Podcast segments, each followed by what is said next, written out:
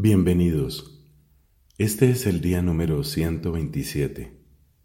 Estamos leyendo toda la Sagrada Escritura en 365 días.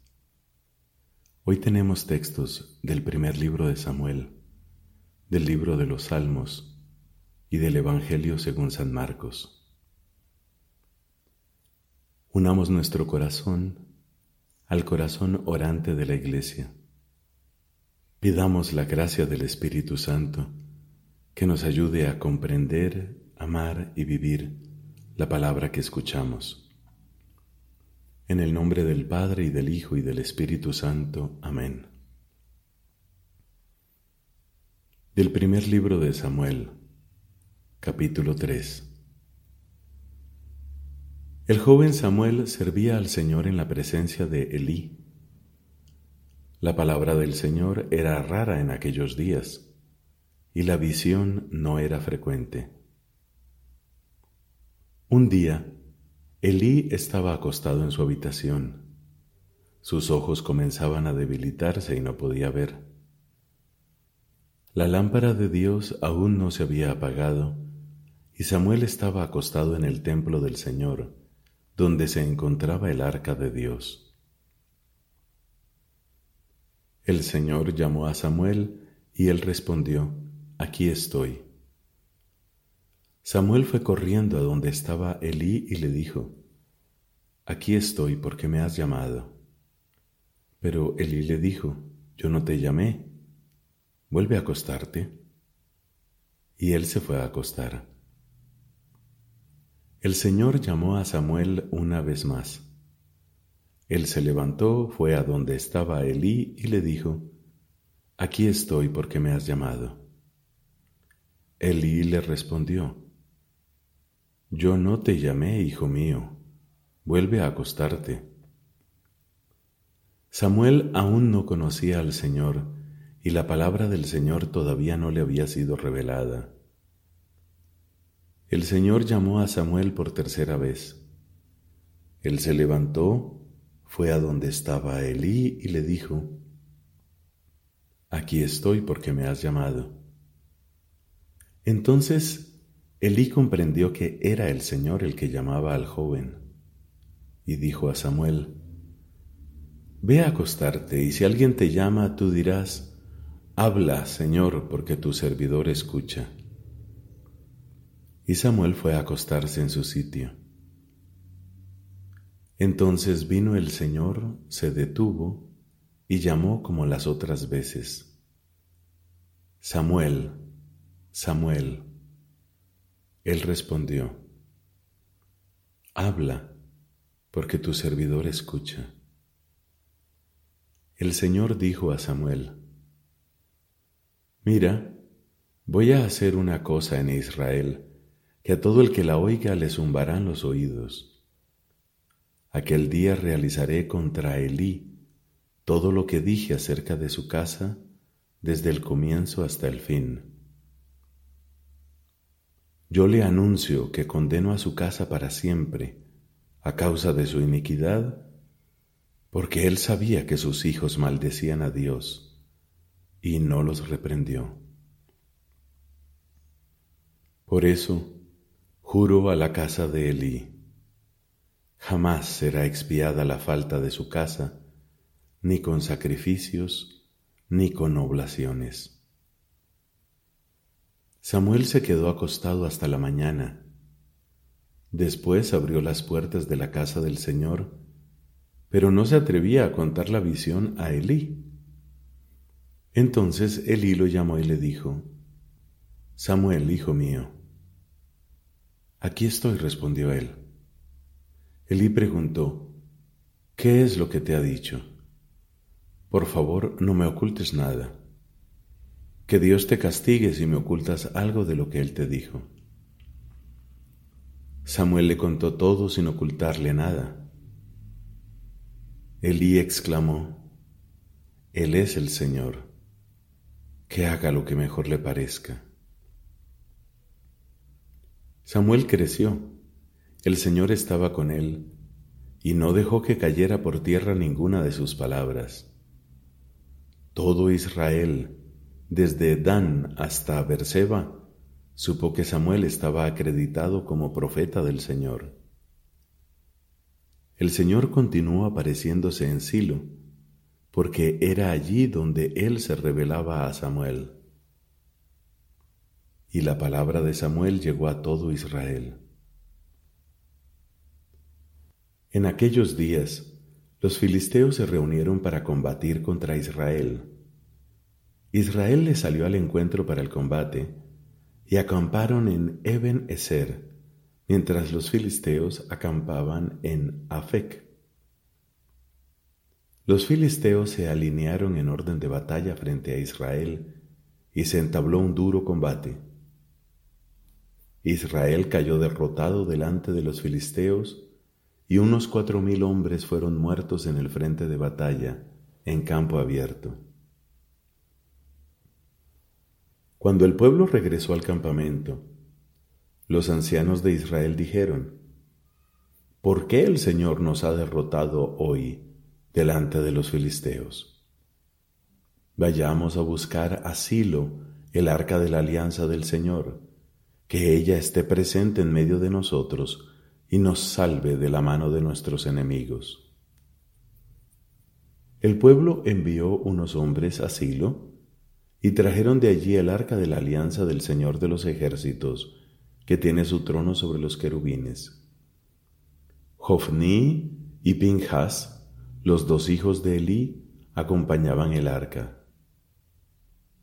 Cuando el arca de la alianza del Señor llegó al campamento, todos los israelitas lanzaron una gran ovación y tembló la tierra. Los filisteos oyeron el estruendo de la ovación y dijeron, ¿qué significa esa estruendosa ovación en el campamento de los hebreos? Al saber que el arca del Señor había llegado al campamento, los filisteos sintieron temor porque decían, un Dios ha llegado al campamento, y exclamaron, ay de nosotros, porque nada de esto había sucedido antes, ay de nosotros ¿quién nos librará de este Dios poderoso? Este es el Dios que castigó a los egipcios con toda clase de plagas en el desierto. Tengan valor y sean hombres filisteos para no ser esclavizados por los hebreos, como ellos lo fueron por ustedes. Sean hombres y luchen.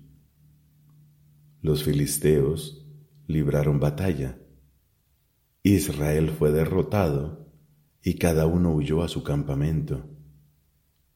La derrota fue muy grande y cayeron entre los israelitas treinta mil hombres de a pie. El arca del Señor fue capturada y murieron Jofni y Pinjas, los dos hijos de Elí. Un hombre de Benjamín escapó del frente de batalla y llegó a Silo ese mismo día con la ropa desgarrada y la cabeza cubierta de polvo. Cuando llegó, Elí estaba sentado en una silla al borde del camino a la expectativa, porque su corazón temblaba por el arca de Dios. El hombre fue a dar la noticia por la ciudad y toda la ciudad se puso a gritar. Al oír el clamor, Elí preguntó, ¿qué significa ese tumulto? Entonces el hombre fue rápidamente a comunicar la noticia a Elí. Este tenía noventa y ocho años. Había perdido la vista y no podía ver. El hombre le dijo, Vengo del frente de batalla. Hoy mismo he escapado de allí. Elí le preguntó, ¿Qué ha pasado, hijo mío? El mensajero respondió, Israel huyó delante de los filisteos y el pueblo ha sufrido un gran desastre. Han muerto tus hijos, Jofni y Pinjas, y el arca de Dios ha sido capturada. Apenas el hombre mencionó el arca de Dios, Elí cayó de su silla hacia atrás al lado de la puerta. Así se rompió la nuca y murió, porque era viejo y pesado había juzgado a Israel durante cuarenta años. Su nuera, la mujer de Pinjas estaba embarazada, próxima a dar a luz. Cuando oyó la noticia de la captura del arca de Dios y de la muerte de su suegro y de su marido, se encorvó y dio a luz porque le sobrevinieron los dolores del parto. Como estaba a punto de morir, las mujeres que la asistían le dijeron, No temas, has tenido un varón. Pero ella no respondió ni prestó atención.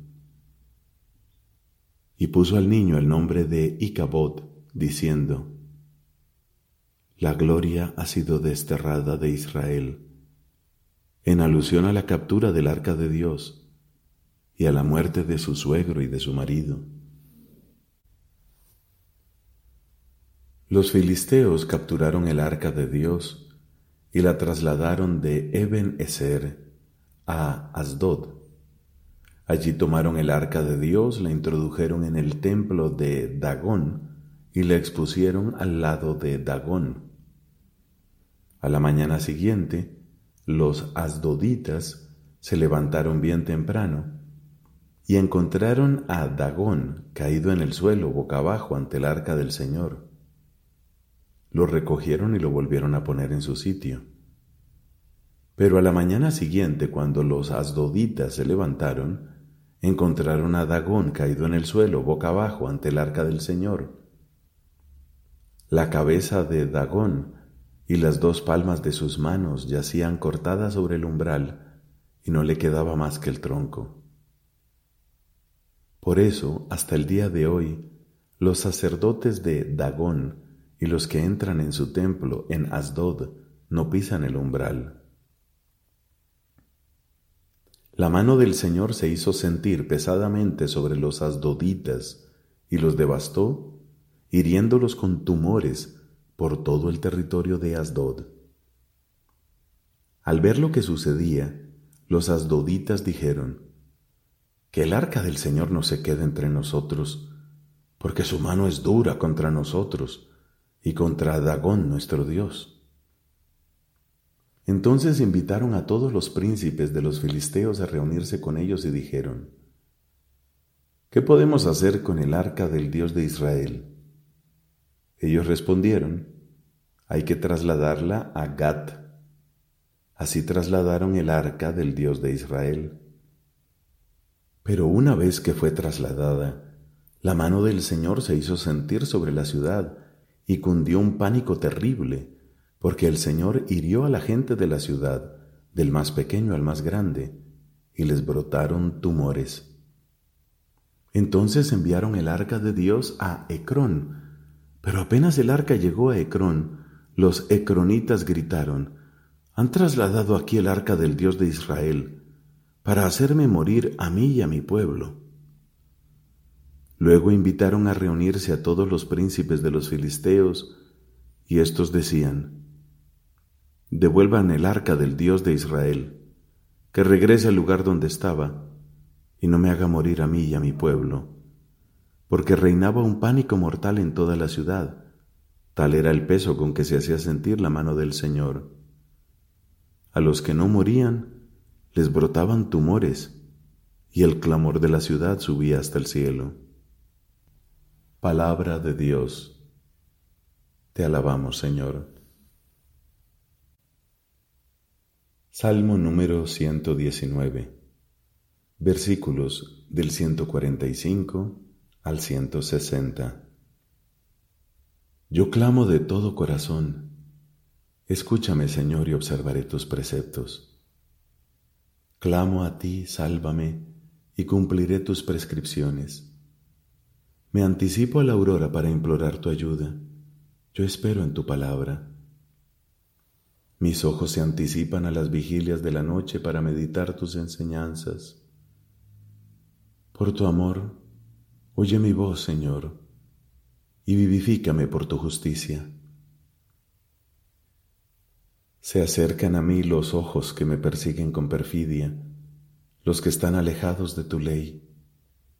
Pero tú estás cerca, Señor, y todos tus mandamientos son verdaderos. Yo sé desde hace mucho tiempo que tú afirmaste para siempre tus prescripciones. Mira mi aflicción y líbrame, porque no me olvido de tu ley. Defiende mi causa y sálvame, vivifícame conforme a tu promesa. La salvación está lejos de los impíos porque no buscan tus preceptos. Tu compasión es muy grande, Señor. Vivifícame por tu justicia. Son muchos los que me persiguen y me oprimen, pero yo no me desvíe de tus prescripciones. Veo a los pecadores y siento indignación porque no cumplen tu palabra. Mira que yo amo tus preceptos, vivifícame, Señor, por tu amor. Lo primordial de tu palabra es la verdad, y tus justos juicios permanecen para siempre. Padre, te da gloria tu Hijo en el Espíritu Santo, como era en el principio, ahora y siempre, por los siglos de los siglos. Amén. Del Evangelio según San Marcos, capítulo quinto, versículos del 1 al 20. Llegaron a la otra orilla del mar, a la región de los Gerasenos. Apenas Jesús desembarcó, le salió al encuentro desde el cementerio un hombre poseído por un espíritu impuro. Él habitaba en los sepulcros y nadie podía sujetarlo ni siquiera con cadenas. Muchas veces lo habían atado con grillos y cadenas, pero él había roto las cadenas y destrozado los grillos, y nadie podía dominarlo. Día y noche vagaba entre los sepulcros y por la montaña, dando alaridos e hiriéndose con piedras. Al ver de lejos a Jesús vino corriendo a postrarse ante él, gritando con fuerza, ¿Qué quieres de mí, Jesús, Hijo de Dios, el Altísimo? Te conjuro por Dios, no me atormentes. Porque Jesús le había dicho, Sal de este hombre, espíritu impuro. Después le preguntó, ¿cuál es tu nombre? Él respondió, Mi nombre es Legión, porque somos muchos y le rogaba con insistencia que no lo expulsara de aquella región. Había allí una gran piara de cerdos que estaba paciendo en la montaña. Los espíritus impuros suplicaron a Jesús, envíanos a los cerdos para que entremos en ellos. Él se lo permitió. Entonces los espíritus impuros salieron de aquel hombre, entraron en los cerdos y desde lo alto del acantilado toda la piara, unos dos mil animales, se precipitó al mar y se ahogó. Los cuidadores huyeron y difundieron la noticia en la ciudad y en los poblados. La gente fue a ver qué había sucedido. Cuando llegaron a donde estaba Jesús, vieron sentado, vestido y en su sano juicio al que había estado poseído por aquella legión, y se llenaron de temor. Los testigos del hecho les contaron lo que había sucedido con el endemoniado y con los cerdos. Entonces empezaron a pedir a Jesús que se alejara de su territorio. En el momento de embarcarse, el hombre que había estado endemoniado le pidió que lo dejara quedarse con él. Jesús no se lo permitió, sino que le dijo, Vete a tu casa con tu familia y anúnciales todo lo que el Señor hizo contigo al compadecerse de ti. El hombre se fue y comenzó a proclamar por la región de la Decápolis lo que Jesús había hecho por él, y todos quedaban admirados. Palabra del Señor. Gloria a ti, Señor Jesús.